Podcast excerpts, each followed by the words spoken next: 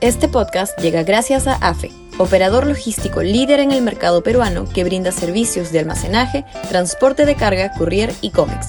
Los puedes ubicar en www.afe.pe. Y también gracias a Universidad Católica, número 1 en Perú y 12 en Latinoamérica, según el ranking mundial QS 2023.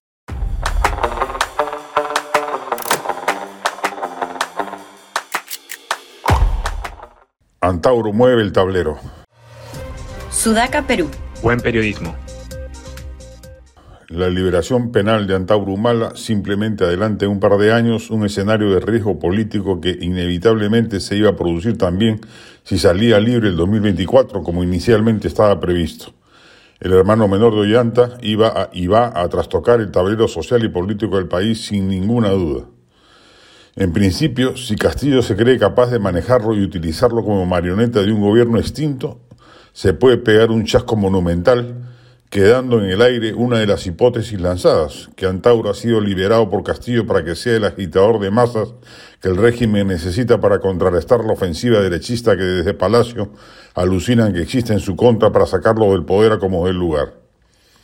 Antauro bien puede salir de prisión, consciente no solo de la profunda mediocridad y corrupción del régimen, y, bajo la presunción de que va a trazar un juego político propio, tomar distancia beligerante del gobierno. Y si acaso agita las masas y las moviliza, bien podría ser en contra del régimen y no a su favor.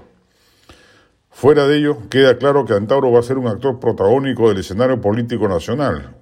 Como ya lo hemos dicho con reiterada insistencia, si el centro y la derecha insisten en su frívola y torpe atomización le permitirán a un radical disruptivo como el mayor retirado del ejército a meterse en la segunda vuelta del 2026 y allí sí jugarse el albur de que prenda nuevamente un sentimiento anti-establishment que lo conduzca, como sucedió con Castillo a Palacio.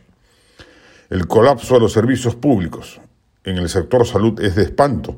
Entre otros factores, hará que el electorado se acerque a las urnas en 2026 tan o más irritado que en el 2021 hastiado además por la corrupción reinante y el avance incontenible de la delincuencia.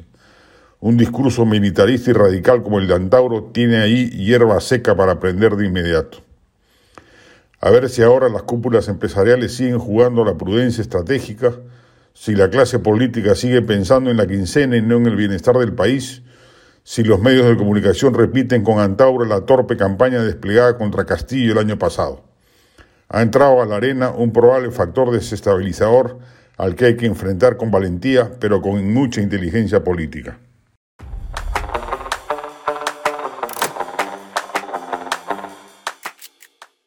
Este podcast llegó gracias a AFE, operador logístico líder en el mercado peruano que brinda servicios de almacenaje, transporte de carga, courier y cómics. Los puedes ubicar en www.afe.pe. Y también gracias a Universidad Católica, número 1 en Perú y 12 en Latinoamérica, según el ranking mundial QS 2023.